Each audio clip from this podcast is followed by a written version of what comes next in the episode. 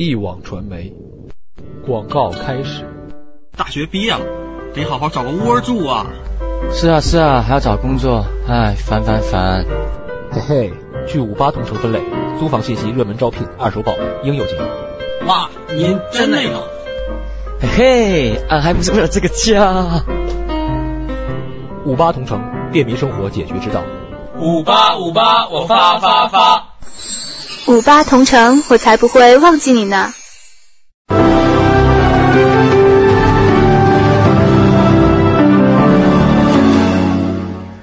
最近啊，这个浮想联翩啊，忘了说锵锵三人行，诸位好。这个呃，这个这个徐老师和他的这个老相识、老相好红影啊，这个是电视啊。你们都是文学圈里的嘛？嗯。你的先生不也是搞文学评论的吗？你看碰到这样的情况，总是女的先出来否定的。没否定啊。女的希望先出来否定的，对不对？啊，男的呢？张扬吗？无所谓，男的。啊。哎，咱们会吧？咱们说点这个正事儿啊。说什么正事儿呢？最近啊，我觉得也浮想联翩。看从这个所罗门群岛的这个骚乱呐，华人逃难，哎，我就想起连战祭祖了。这联想怎么过去的？对，还有关系了。你看啊，我看那个所罗门的那个华人，这次就说对中国政府强的强大深有感触，很自豪。很骄傲，带专机接回来的。而且就是说，说这香港同胞都觉得有了依傍，说好家伙，有了中国政府，我们到哪儿都不怕。这 现在，但是就是不是有一些人给接到澳洲嘛？那天我看这个华人呢，这个心态啊非常有意思，跟那个记者讲说，当澳大利亚的这个警察得知我是中国人的时候，哎，对我很好。什么意思？他得知如果是什么地方的人对都会帮他的。啊，如果是台湾的话，他就会不不是这个意思。我我我觉得这个话呀，他这个感触也可能也是情动于衷吧。个人有个人的理解，但是我觉得很好玩，就是因为我没去过澳大利亚，我不知道哈，我不知道说像这种西方的这种警察，他完成一个人道主义任务。他是不是说，那你要是索马里的，他就对你不好吗？恐怕恐怕不 可能，人家是一是都应该这样的，对吧？照理说，所以我不明白他这句话是什么意思。他就觉得中国人有面子，咱们中国人活的是个面子，即便在危难之中，咱们都非常注意的体察。哎，你是不是把我当人看了？也是因为啊，很多人不拿咱当人看了。哎，你听说了吗？最近那个美国那个疯狂主妇有那么一套。电视连续剧剧集啊，嗯，我不知道。但当地好多华人就是呃抗议罢看，在当地引起争议啊。这个《疯狂主妇》都得奖了，那一大堆女演员都得奖了。为什么罢看呢？又是当年那个问题。什么疯狂主妇啊？一个电视连续连续剧集，就就翻译过来，我也不知道什么，就叫《疯狂主妇》。主要是什么问题啊？就说这个里边，比如说演那个佣人的，那个小使唤丫头的，都是这华人。然后呢，咱们觉得受侮辱了，说你而且可能是拿里边拿一些华人开玩笑，这跟当年就是说一些电影里老让华人演什么黑社会啊，演什么那些违法犯罪的，不是也有华人抗议吗？总体来说是因为华人弱，最近一百年来弱，所以一弱了以后呢，就面子就特别在乎，就叫常常抗议。阿迪达斯最近有一个特别的品种，上面画了一个黄种人的像，也有很多人抗议。而且是特别是在海外的华人，因为在海外华人说实在话受气嘛。虽然他比起内地的同胞有钱一点，可是你在别的国家，总而言之，有时候也许人家还不是有意的，可是你心里就觉得同样一件事情，你就觉得，诶，我可能他是因为我黄皮肤哦，我受了气了，对不对？我不知道啊，你你我不知道你。但是那个在美国有个我们的国庆节，就是十月一号的时候，在那个旧金山的上空，居然华人就是把那个气球和旗子。中华人民共和国成立多少多少周年？这样打在旧金山的上空，你想这个是什么意思？如果在我们北京能打上美国的那个国庆节吗？他们总统来的时候我们就挂。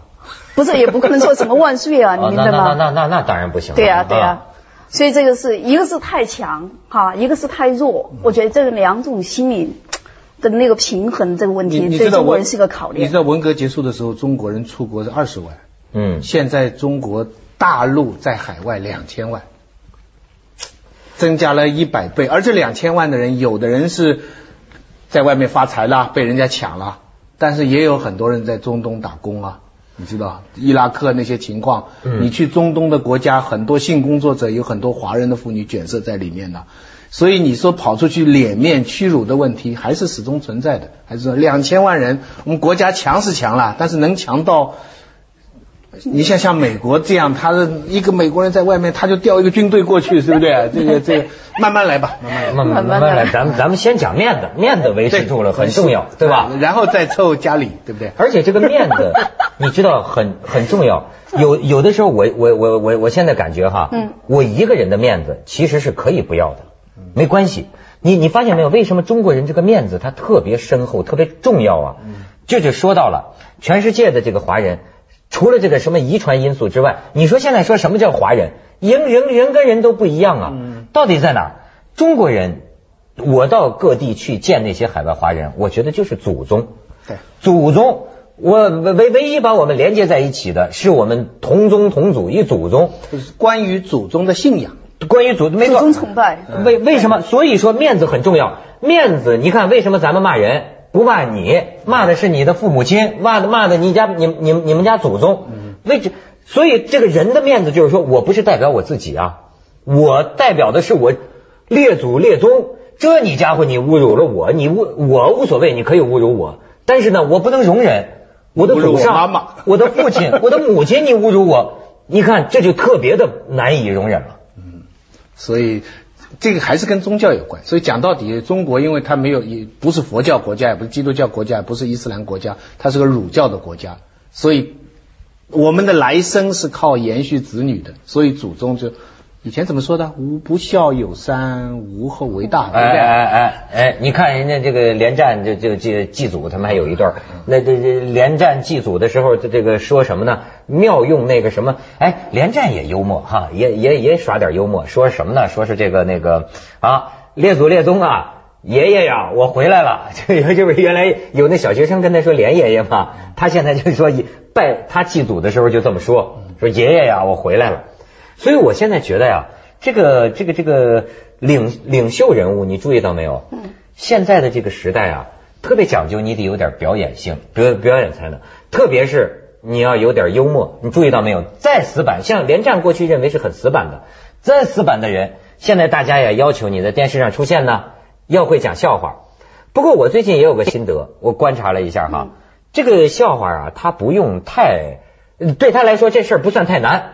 他只要愿意就行，因为啊，你觉不觉得这个讲笑话或者幽默的尺度啊，我们对领袖人物是很宽的。嗯嗯。你比如像我们这些人，或者像人郭德纲这种说相声的，那真是得有这种特别的这个搞笑的才能，才能我们才会认认受，才会笑。你发现没有，领导人没有讲的那个笑话一点都不好笑。可是我们笑是为什么呢？您只要表现出点想讲笑话的意思，我们就哈哈哈给你捧场。不，它是最好、最容易、门槛最低的这个喜剧表演。不不，也不能说表演。我我自己觉得有时候还跟你一贯的性格有关。比方说，有的领导哈，他常常喜欢讲一些幽默的话，那么这个时候人家就会对他要求高。那也有些领导呢，他一贯是以严谨严肃出名的，他平常说话字字都是书面语的。那真是偶然讲一句，你看看胡胡主席到也有演讲，你看到没有？我是全程都看的。他中间稍微讲一点点，比方说有一个人问说，我下面要问一个更呃呃叫你不高兴的问题啦，什么什么，然后他就回答说，呃你没关系，你这个不用对我手下留情啊，全场大笑。你说因为因为胡主席他很少开玩笑，所以难得一句哈，这个亲民的效果就出来了。所以。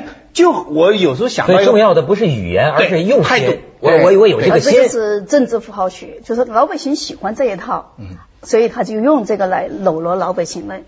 就是心，你看他那个英国英国首相，也不能说 笼络，这个叫 取信于民。取信，你可以说取信，我可以说笼络，对。因为你看那个英国首相 Tony Blair，嗯，他老喜欢笑，我觉得他那个脸每次都笑烂了哈，而且让，所以他笑没用。让那个那个让他的那个什么老婆一直生小孩，而且把他全家欢到处在报纸上就是。啊，献出来！你看我多幸福哈！嗯，这个是是一个政治政治学，比如连战祭祖，嗯，但中国人，我觉得祭祖是一个好事情，对吧？对祖宗的那种。但是这个成为一种符号了的话，就有点问题。有什么问题呢？你看以前就是说，嗯，关于祖坟的这个问题，嗯，风水的这个问题，对，在军阀混战的时候。就是把对手的那个祖坟给挖掉，就是改变了这个政治，改变了命运，也可以改变他下一代，哦就是也可以保证他下一代。说挖掉对手的祖坟，就改掉他的命运。对对对，军阀混战，你看那个就是，嗯，蒋介石跟那个毛泽东开始打仗的时候，你看蒋介石想啊，我要改变这个命运他，有到韶山去，对他派那个军阀那个火箭到那个韶山去把那个真的吗给搞掉了，嗯对他以为可以改变，结果呢？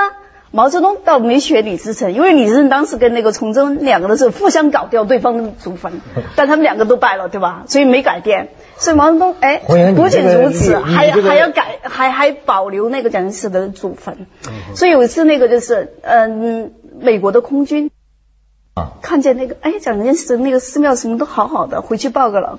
那些那个嗯，国民党的那些将军还有那些首领们都觉得很哎，这个不错不错。你看，但是实际上那个挖掉了韶山的那个之后呢，那蒋介石还是败了。所以这一点呢，说没什么，挖祖坟证明这个东西用，没什么用红英，你。的历史学是从哪儿学来的？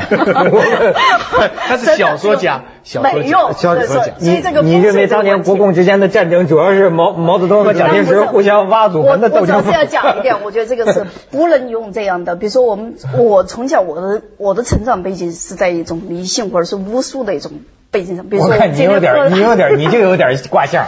比如说我们喝水，或者是我们筷子嗯掉在地上，我们的父母就会说啊，筷子落地要说买田买地，这样才吉利。我妈妈说吃饭掉筷子打嘴巴子。对，所以都不一样的。我们出门我们要看今天的这个黄历是怎么样的。比如说我们那个纪念人，我们要看这个时间对不对。如果不对，反而这个人就是回不到人间。他很多讲究，所以这样的讲这，中国人普通的老百姓来说，他很重视这个。比如说连葬啊，祭了祖坟啊，我们觉得连连葬很可信，也很可爱。嗯，这样我们觉得哎，这个人好啊，这是对的。那啊你不是红影，我跟你讲，那这个，所以还是刚刚才咱们讲的这个心呢，嗯很重要。嗯表面的仪式是个是个仪式，好比方说，我前两年一直就想找我们家祖坟，可惜我们这种平民老百姓哪能像连爷爷似的还有祖坟可找？我们家祖坟早给那个平了，当年不是找不着了，无处可寻。可是呢，我有这么一份心，嗯就是啊，我就让我爸呀写了一个那个篆字，写个斗。你知道我也不是迷信，我就就是挂在那儿，然后呢，我就有的时候啊，我就想心诚则灵。想不是想象力啊，想象这个个先人特别有意思。比如想象这个斗士哈，父亲前面有祖父，祖父前面曾祖父，一代一代的人，当年也许从陕西，哎呦碰到过多少次大灾难，农民呐、迁徙、流亡，后来到到了山东，我就在这么想象，假想着我的祖先这么一步一步一步过来，不容易啊。他是，所以中国过去说你这个人，呃，为什么叫叫慎终追远呢？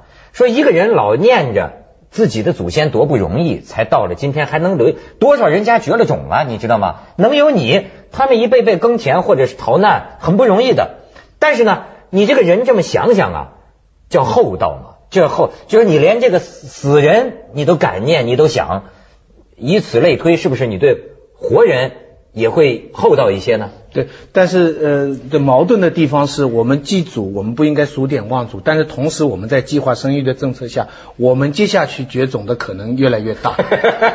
大家明白这个困境是我们，我可以在文化上往上追，但是我不能在现实的这，我一定要有我的儿子怎么这样这样这样这样，我发现很难做到了。很难了明白没有？所以啊，这个真是这是一个两难的困境了没有？两难的困境，而且也有人不同意我的意见，说那个什么呢？说在西方，那那个欧洲欧洲，他也没有这一套孝道啊，还有这一套东西啊，呃，祭祖啊什么的，怎么人家的这个社会道德水平，人家人也挺厚道的，嗯，而且他们的坟场修的还更漂亮。对呀、他们也修这个。呀，对呀、这事儿不好办，咱们去一下广告，锵锵三人行，广告之后见。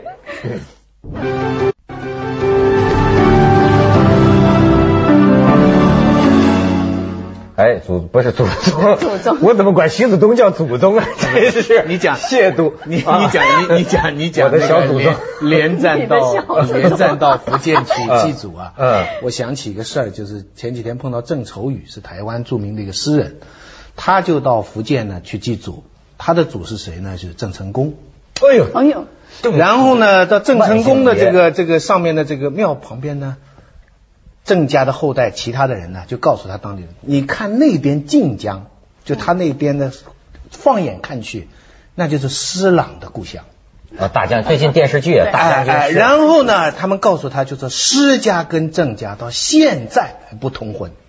对他们两家好像有世仇，对对，有世仇郑。家把施琅的什么父亲呢，什么什么都给杀了，然后施琅后来就代表了清代就攻占台湾嘛，对就等于是灭了，然后把郑家的人全部又押回到大陆，包括他的子孙啊什么。嗯嗯那现在这个电视剧大家都说很火嘛，嗯对不对？那郑愁予没看，可是我在网上就看到了这个一个陈明啊，他他是跟李泽厚有个对谈，所以很出名。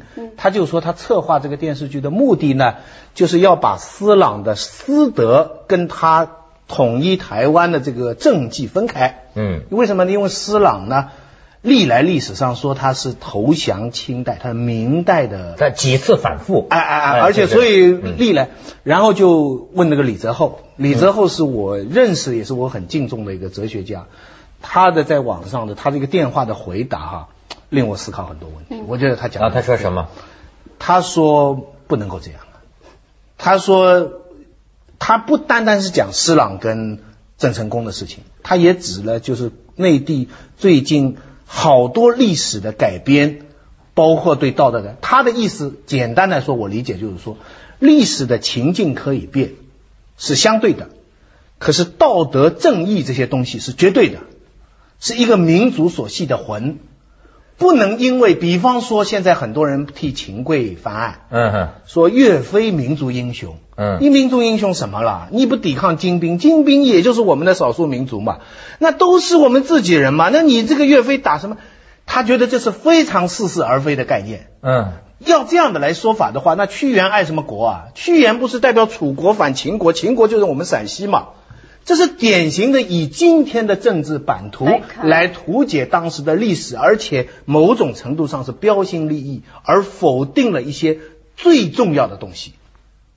呃最重要的，他就他他认为就是民族之所以存在，比如郑成功、岳飞这些人之所以他成为正义，他的意思就是说历史情境可以变，他的意思是气节永存，对。是吗？道德的正义性不能变，这个问题是一个非常困惑的问题，因为你知道，我我自己也对这些问题有困惑。比方说，有的人为跟越南打仗牺牲了，嗯。你明白没有？那今天很多人回过头来会想，你当初跟越南打仗，这个意义在哪里呢？就是说，好像是不是也很冤枉呢？可能这块地现在又又谈判又回过去了。可那当时的英雄算不算英雄呢？就很多人会有这样的困惑。嗯嗯嗯嗯，我理解李泽厚的意思说，算，就是说你忠实于自己的这一，你曾经效忠过的这一派。就好像美国现在可以承认越战是个错误，嗯但是并不妨碍这个越战里边的士兵是国家英雄，对，是吧？对，反过来越南也一样，他可以说我们当时的打仗中间有各种各样的问题，比方他也可以说我跟他的意思就是说，即便是康熙清代的皇帝，也是尊重郑成功多过尊重施琅。哦，是吗？对你明白没？敬的是因为你哎，你是进的是他的气。对，因为你你你你们自己想想看，就是说你这个投降的人啊，虽然每个投降的人都有理由的，嗯都有一个负面堂皇的理由，叫我顺历史潮流而动啊。嗯，嗯因为每个投降其实都是弱势往强势去嘛。在当时你说历史潮流，那不就清兵入关嘛？而且他后来变成一个强大的中国嘛，你也可以把它解释成一个历史潮流。可是那些坚持明代的气节、不投降清朝的人，他代表的他在历史上其实，你明白这个意思没有？你的意思对历史不能做急功近利的运用，对，利用更不能做现实的图解。他现实的图解这个戏是为了现在大陆可以要占领台湾，找一些依据什么。那个李泽厚更明白的说，这只会激起台湾民众的反感。这个不投降啊，他需要这个这个这个人呐、很难啊很强的自我训练。我我我我现在感觉到为什么过去有些人谭嗣同啊，或者是文天祥啊，嗯这个东西啊，一个人如果没有经过一定的训练和教育的话呀、很难做到那么样的气节。其实我也很困惑的，有时候我特别困惑的就是说，你刚才讲的，嗯一个人为了一个主义、一个信念、一个什么东西，他付出了很大代价，甚至牺牲了。可是隔了一段时间，人家会发现他为之牺牲的这个东西可能并没有太大的价值，甚至在历史上它并不占一个所谓的嗯嗯嗯嗯，进步的主流。嗯嗯可是他这种精神，我们应该怎么来看待呢？我就是困惑的这一点。就是天安门广场上那句话嘛，人民英雄永垂不朽啊！永垂不朽 记住记住广告之后见。